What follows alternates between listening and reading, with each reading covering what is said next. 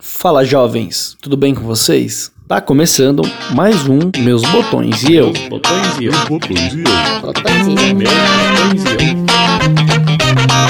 eu.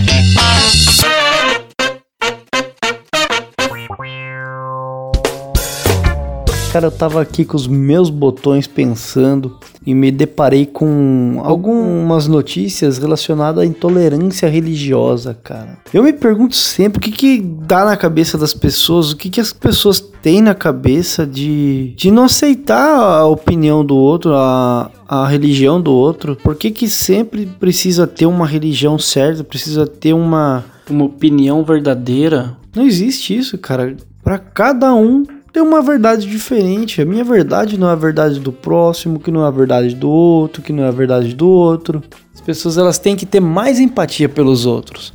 Porque quando ela se coloca no lugar da outra pessoa, ela acaba, ela acaba percebendo que a outra pessoa, o que a outra pessoa vivencia. Você não pode chegar em qualquer pessoa e falar o que você pensa e falar que a sua religião é a mais correta. Tá errado, cara. Tá errado. A gente tem que pensar melhor nos outros, tem que pensar melhor na gente, tem que pensar melhor antes de falar qualquer coisa. Eu só queria compartilhar um pouco isso com você porque a intolerância religiosa é uma coisa que ela vem sendo falada bastante. Ela parece que isso não foi colocado ainda na cabeça do povo, porque ainda existe muita intolerância no Brasil, não só no Brasil, no mundo, principalmente com religiões minoritárias no Brasil.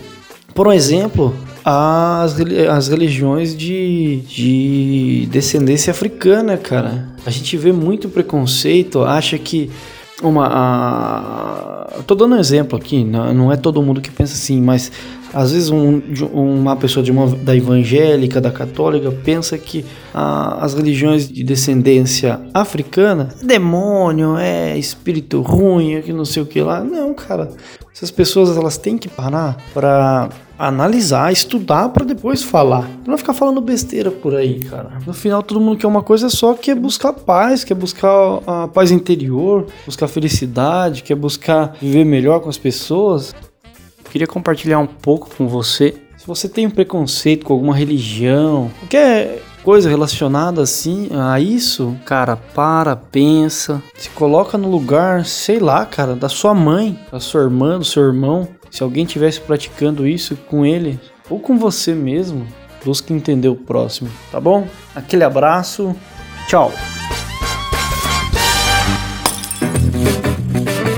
Se você quiser me acompanhar nas redes sociais é muito fácil. Vai no Twitter, me acompanha pelo arroba junior videira.